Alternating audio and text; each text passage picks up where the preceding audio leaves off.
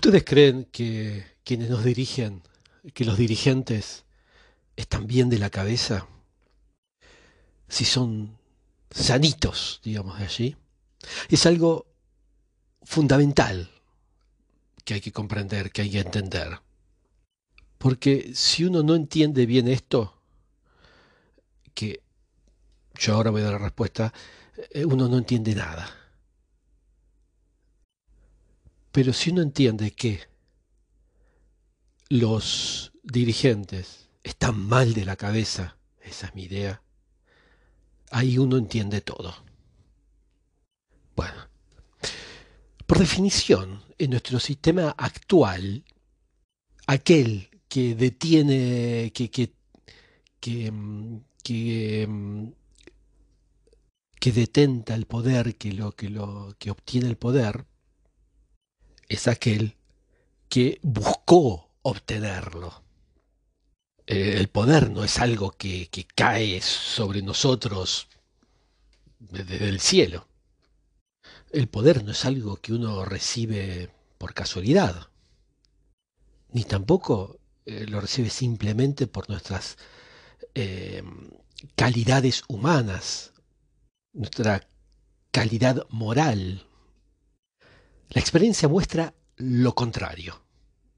Quiero decir, cuando uno es capaz de dejar a un lado la moral, cuando uno puede dejar a un lado los, nuestros escrúpulos. En estos casos uno tiene más posibilidades de elevarse en la jerarquía del poder. Ojo, es que no tengo dudas que la mayoría de la gente que eh, se compromete en política, sobre todo los jóvenes, sobre todo los jóvenes, lo hace por razones loables y por intentar mejorar el mundo, a la, suerte de, la humanidad. Pero la verdad es que el hecho, digamos, es que esta gente que entra por esto eh, no, no, se vuelve vieja en, política, o sea, no, no envejece en, en política. Porque aquel que triunfa en política es aquel que em, se lleva la adhesión, la adhesión de la masa o de las masas, la adhesión de em, em, mediática y por supuesto la adhesión de quienes lo financian, la adhesión financiera. Y por obtener la adhesión de las masas, es muy, muy, muy complicado decir la verdad. Es decir, para obtenerla no se puede decir la verdad. Y es lógico, ¿eh? porque la verdad la mayoría de las veces es, es brutal. La verdad no es forzosamente seductora. La verdad no hace vender algo. O sea que, por definición, aquel que se eleva, que sube en política, es aquel que es capaz de trasvestir la verdad de forma tal que se lleve la adhesión de las masas. Es lo que llamamos la demagogia. Eh, en la antigüedad se llamaba la sofistique. Eh, sofística de, bueno, en la antigua Grecia, pero me los filósofos griegos y no quiero ir por ese lado.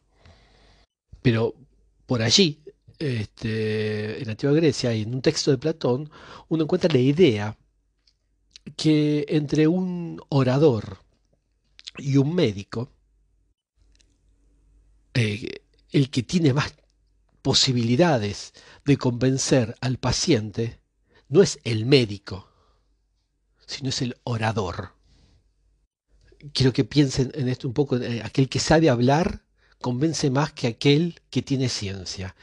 Piensen un poco en esto porque si no se comprende esto, no se comprende nada. Y si se comprende esto, se entiende todo. Nosotros estamos dirigidos por personas que hacen de la política su oficio y que algunos son verdaderos, eh, ¿qué palabra puedo usar? Verdaderos virtuosos de la política. Así como hay otros que son extraordinarios en, en, el deporte o el oficio que hacen. La política no debe ser confundida con el político. Porque el político es el que tiene el arte de gobernar la ciudad o el, pueblo o lo que sea. Por supuesto, para el bien común. Y la política es el arte eh, de, la, de las maniobras para acceder al poder. Yo cuando escucho, bueno, aquí en Francia al primer ministro, pero cuando escuchan a alguien, a algún ministro importante o alguno de estos del gabinete, hablar calmamente del futuro, los futuros desajustes del más allá, ¿no? el, el futuro derrumbe de, de, de, todo, economía, trabajo, etc. Y habla así tan calmadamente. Yo pienso, cuando oigo, cuando los veo por televisión o los oigo, estamos, estamos en manos de un de psicópatas. Estamos en manos de, gente que participa activamente de esta empresa de destrucción de, destrucción de todo eso que se fue adquiriendo con, años, con décadas, eh, por, la gente, por, por, lo social. Incluso me refiero también no solo a las cuestiones económicas que están incluidas, sino a las cuestiones culturales, en el más amplio sentido de la palabra cultura, todo lo que hace a una cultura y que sin ninguna vergüenza osa o tiene la osadía de hablar tranquilamente de cómo se va a derrumbar todo. Como si este derrumbe del país fuese completamente ajeno a él. Como si no tendría ninguna responsabilidad insisto, estoy hablando aquí de Francia y cómo se refieren como si en realidad fuese algo que recibieron y bueno, ellos no tienen ninguna responsabilidad. Ni siquiera como individuo se siente responsable en este derrumbe futuro del que anuncia él mismo. O sea, son dirigentes que tienen la audacia de hablar de lo que ellos están provocando o sea, lo que va a venir porque ellos lo están provocando. O tal vez, si quieren más suave, por lo menos están contribuyendo a que venga. Insisto, ¿eh? como si fuese algo que no depende de ellos, como si fuese algo que ya se recibió y súbitamente aparece. Los invito a que reflexionen un poco nuevamente sobre esto porque si no entienden esto, no se entiende nada. Y si entienden esto, entienden todo. Yo creo que básicamente no podemos esperar nada de este tipo de gente. Digo, en términos generales, en términos generales, no particulares, en términos generales de los políticos. Porque esta gente tomó la decisión de trabajar por su interés propio, por sus intereses. Después de todo, ¿por qué no? La, naturaleza humana es así, ¿eh? a veces nuestro lado oscuro le gana a nuestra parte luminosa. Y tal vez nosotros, gente normal, gente común y corriente, no puede entender la motivación de, nuestros dirigentes, de, de los que están en el poder, de los que gozan de poder o del poder. Porque, seamos honestos, es muy fácil ser virtuoso cuando uno no tiene ni los medios ni la posibilidad de ser corrompido. Nosotros estamos gobernados por corruptos, pero ¿estamos seguros de qué haríamos nosotros en su lugar? ¿Seríamos virtuosos o más virtuosos? ¿Seríamos altruistas o, más altruistas? Es una cuestión enorme ¿eh? para pensar. Pero el hecho es que, y esto es importantísimo, para acceder al poder es necesario haber aceptado la corrupción. Y la corrupción es una ley de este mundo. Una vez dicho esto, podemos pasar nuestro tiempo a criticar, a quejarnos, en fin, a, llorar por los rincones, por, por todo esto que, todo este desprecio que recibimos de parte de nuestros dirigentes. Pero en el fondo, ¿acaso no lo sabíamos desde, desde antes, desde siempre? Porque sobre todo, ¿qué es lo que nos hace falta para aceptar ese principio que dice que los gobernantes defienden sus intereses? ¿Qué nos hace falta para entender eso? Pero, de alguna forma, si nosotros hasta ahora no lo entendimos, es que no lo vamos a entender jamás a esto. O sea que finalmente nosotros somos responsables de nuestra suerte porque evidentemente lo único que encontramos correcto de hacer es quejarnos. Cuando las reglas de juego son perfectamente claras, ya las sabemos de antemano. Ellos son los superiores, los amos, nosotros somos los inferiores, si quieren los esclavos. O sea, no podemos después jugar a ese juego de amo y esclavo y después quejarnos durante el día de que somos esclavos. O aceptamos las reglas y nos dejamos de quejar o no aceptamos las reglas. Cada vez que hablamos de, nuestros dirigentes, de esos que nos dirigen, diría yo, los, los reforzamos, los alimentamos. Y digo esto porque en ese momento, cuando pasamos nuestro tiempo en hablar de ellos, le damos una consideración tal que los mantenemos en su posición de poder. Si uno podría tacharlo, eh, trazar una línea sobre en, la esfera mental, en el plano mental, y ojalá en el plano, en la dimensión práctica, eso alcanzaría para que su influencia sobre nuestras vidas desaparezca. Ok, oyendo esto algunos de ustedes van a pensar, es demasiado fácil decir esto.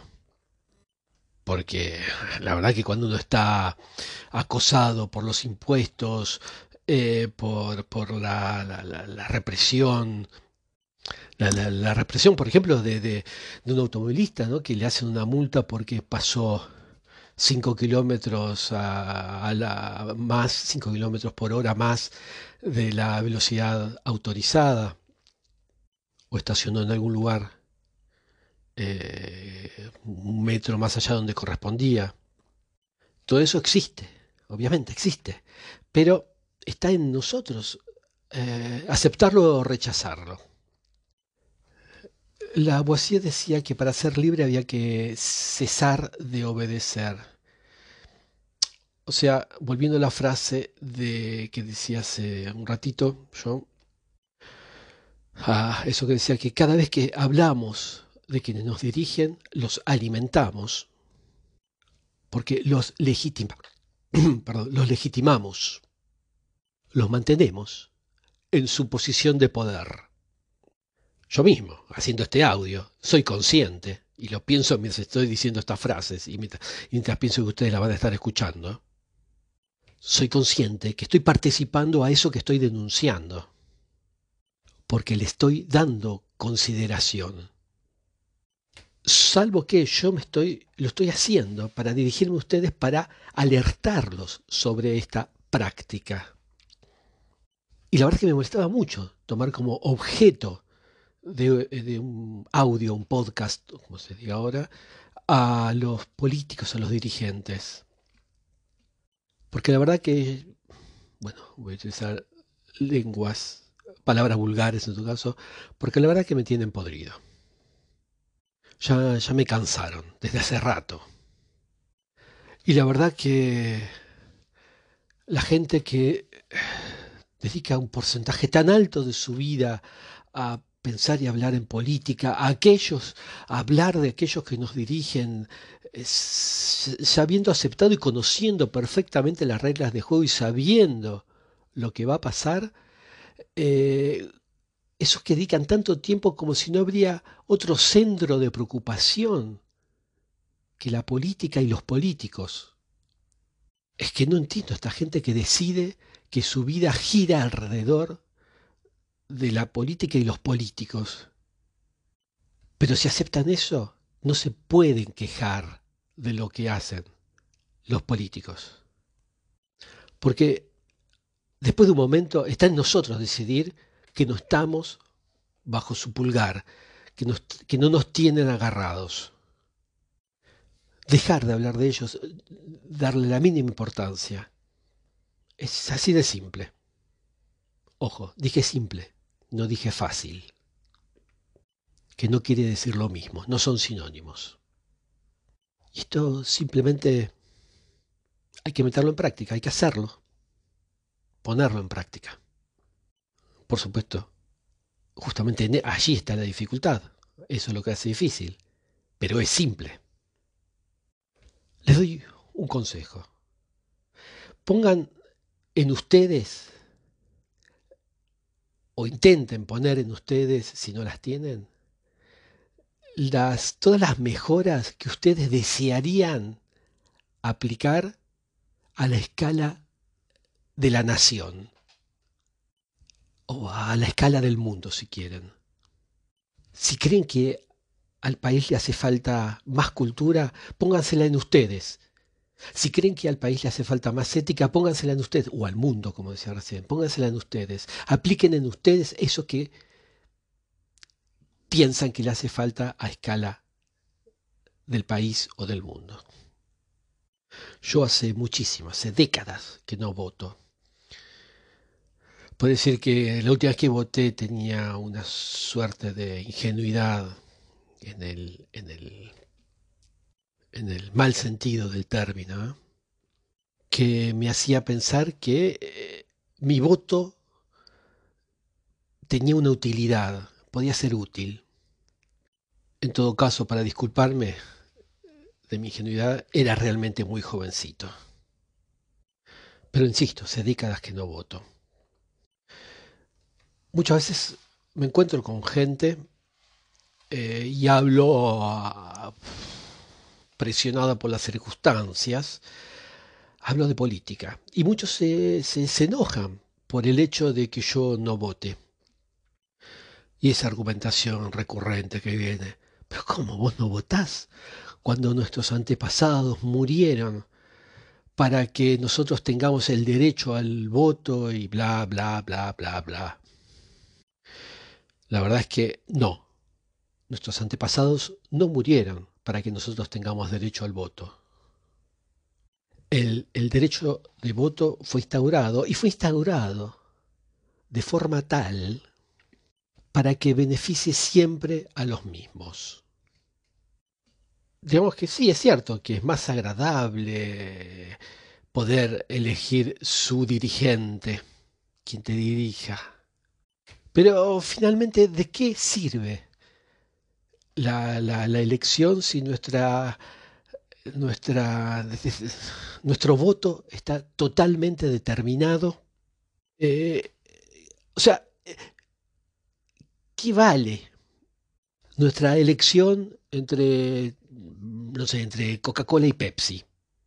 Digo, por ejemplo, cuando vamos al supermercado tenemos la, posibilidad de elegir finalmente, ¿no? Tenemos la, posibilidad de, elegir la marca que, que, que querramos. Pero la marca, quiero decir, eso que nos marca, Pero esa marca no, no, no, no la hicimos nosotros mismos. La elegimos entre esas que nos son propuestas. Y elegir entre el pequeño o gran abanico que nos es propuesto no es realmente elegir. Sobre todo cuando eso que nos es propuesto termina por ser eso que nos es impuesto. Entonces, cada vez que estamos hablando de quienes nos dirigen, de nuestros dirigentes, los alimentamos. Cada vez que metemos en la urna este, nuestro voto, que lleva el nombre de un candidato al poder, o sea, que lleva el nombre de una persona, de un psicópata, de alguien enajenado, lo estamos validando, lo hacemos válido. Firmamos. Y la firma nos puede llevar muy lejos. Porque si ustedes firman un contrato que no leyeron previamente y por tanto no lo discutieron, es posible que en un futuro ustedes se estén comiendo las uñas expectantes de, alguna situación. Sin embargo, si ese es el caso, ustedes solo se podrían enojar con ustedes mismos, porque ustedes firmaron.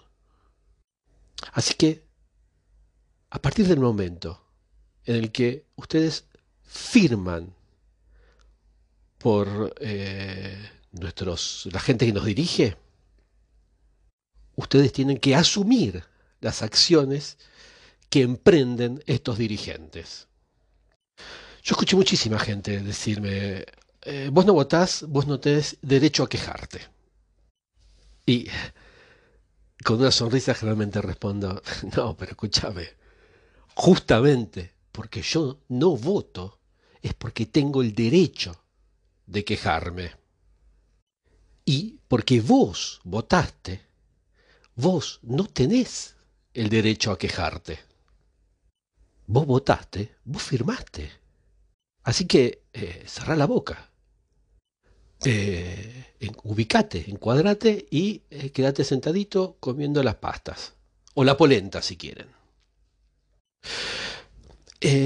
Votar no es elegir.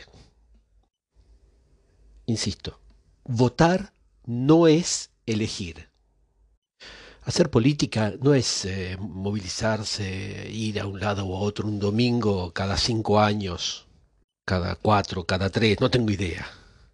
Si quieren, todos los dos, cada año, para, para poner eh, un voto en una urna. Hacer política es decirle buen día a su vecino cuando uno lo ve hacer política es educar a tus hijos, es ayudar a tus amigos. Porque el día en el que el sistema bancario se derrumbe, y esto pasa cíclicamente, los que, cuando esto pasa, los que están allí, y los que van a estar allí si pasa, va a ser sus, tus vecinos, tus amigos, que van a poder ayudarte tanto como vos vas a poder ayudarlos. Digamos que hacer política es mm, hacer que esa suerte de red social que, que uno supo hacer alrededor de uno sea, ¿cómo decir?, virtuosa, sea portadora de mejoras, tanto para uno como para todos para los que están allí en esa red, en ese intercambio virtuoso. Y esta red funciona, ¿eh? esa red, ese tejido de solidaridad basado sobre todo en el interés recíproco. Sí, sí, ya sé que, que ver la cosa desde el punto de vista del interés es un poco deprimente. Salvo que en esas situaciones de urgencia, de crisis enorme, se vuelve primordial defender los intereses del cual no exageraría en decir que depende nuestra vida o nuestras vidas. Si ustedes son capaces de crear esa red de, solidaridad alrededor de ustedes, de, de, gente que los va a ayudar y que ustedes van a ayudar, si ustedes son capaces de eso, entonces el día que sean capaces de eso, o si lo son ya, ustedes no tienen ningún interés en ir a poner un voto en una urna. Y es que muchísima gente espera de la política y de nuestros dirigentes que nuestro poder adquisitivo aumente, por decir algo, ¿no? Pero fíjense ustedes que los, las ayudas que se pueden dar, que podemos intercambiar con nuestros amigos, y uno compara esto con el poder adquisitivo, uno se da cuenta que está en escalas que no tienen nada que ver. Y no estoy hablando de que por un lado puede ser de 1 a 10, a 1 a 20, 1 a 30, no sé, 100 veces más. No, no, para nada. Lo que ustedes pueden aportar a su vecino, a, sus amigos, este, lo que ellos pueden aportarle a ustedes, este, en, retorno, en reciprocidad, como sea, es pero inconmensurable con respecto a lo que uno puede esperar recibir de nuestros dirigentes. Es cierto que dicho así parece evidente, pero le voy a decir que muchísima gente no, lo llega a, integrar en su vida, a internalizar, a, a que forme parte de su vida esto. Supongo que debe ser porque mucha gente debe esperar que nosotros estemos todavía en democracia, cosa de la que me permito desconfiar. Yo no, no creo que estemos en democracia. Hay muchísimas cosas que se podrían decir para sostener esta tesis, pero decir que nosotros estamos en democracia porque tenemos el, el, el derecho de voto bueno, parecería ser que alguien lo está diciendo a propósito. Ante alguien que dice eso, uno podría explicar muchísimas cuestiones que vengo de explicar. Pero en realidad, ante alguien que dice eso, no, la argumentación es tan larga que ni vale la pena enredarse en eso. Y uno solo tendría que esperar que esa, esa persona un día tome conciencia que la democracia no se reduce a poner un voto en una urna. De la misma forma que no es una verdadera elección poder elegir entre Coca-Cola y Pepsi. En fin, la verdad que hay muchísimas cosas dichas sobre el tema y muchísimo va a seguir siendo dicho sobre el tema. Yo con esto solo aporto mi pequeña piedra al edificio.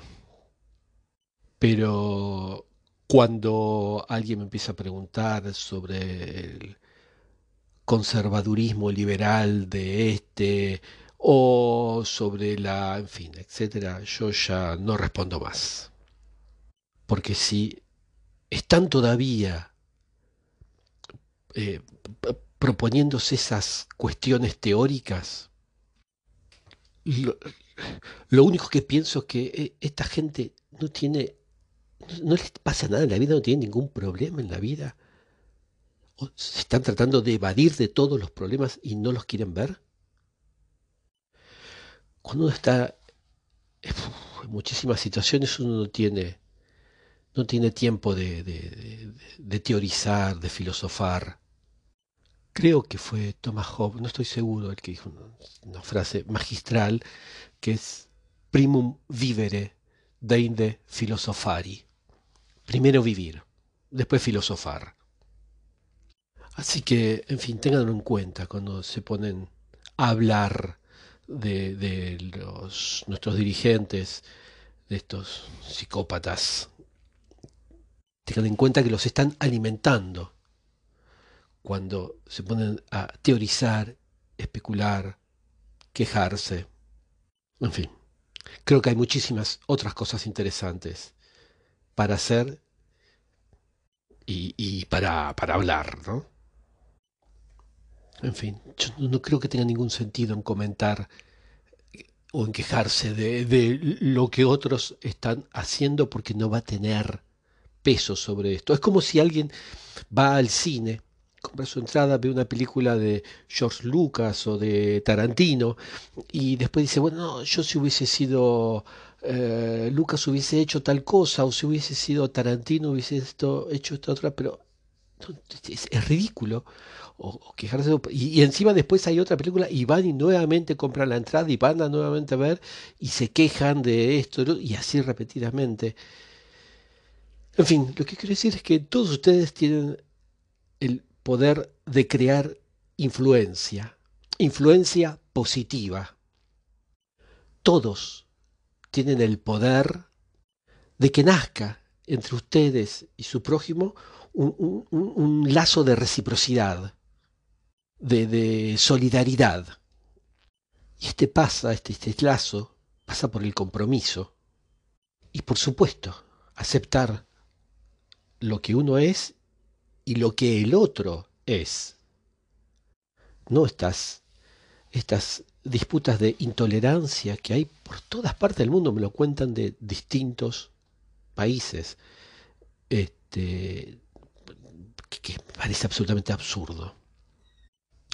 Porque si ustedes cuentan mejorar el mundo, explicando a qué punto la gente son son de, de, de, son, son, idiotas, de brutos. Esto está muy a la moda, ¿eh? Decir estas cosas, decir que la gente es idiota, que tendrían que haber sacado una vacuna contra la idiotez. Esas, esas frases que, que a la gente le gusta decir para diferenciarse de la masa. Que dice, la gente es idiota, la gente es estúpida, la gente. Pero, ¿y quién es la gente? Porque para la gente, nosotros somos la gente, vos sos la gente. Así que cada vez que digan que la gente es idiota o la gente es intolerante, pregúntense de quién se está hablando realmente. Y recuerden, ustedes tienen el poder de crear una influencia positiva pero cada vez que ustedes deciden criticar a los políticos en general, a, los dirigentes, ustedes están haciendo la elección de no influenciar positivamente el mundo. Cuando ustedes empiecen a hacer el esfuerzo de influenciar positivamente a su entorno, de, intentar crear ese lazo de, solidaridad, de estar más cerca del prójimo, en ese momento van a ver que los, dirigentes están muy, muy, muy lejos, pero muy lejos de, muy lejos de todo, no solo de la gente, sino también de la realidad. ¿Y por qué no empezar ahora con esto? ¿Por qué no empezar hoy? ¿Por qué no comenzar a construir, a tejer o a reforzar los, los lazos de reciprocidad, los lazos de altruismo con, con los otros, previendo lo que nos espera, lo que nos espera muy probablemente. Porque recuerden que cuando llegue la crisis posiblemente y muy probablemente llegue, ustedes van a tener, van a tener pinta de, de tontos si en ese momento lo único que pueden hacer es criticar al, al dirigente de turno, eh, diciendo fulano es un desgraciado o epítetos más gruesos, eh, y aquel también y aquel otro también. Porque la verdad, sean sinceros, todo eso que le pueden decir a los dirigentes cuando la crisis llegue, ustedes ya lo saben desde hace tiempo. Así que prevean y traten de crear esta influencia positiva en el entorno donde, donde estén, donde trabajen, donde vivan.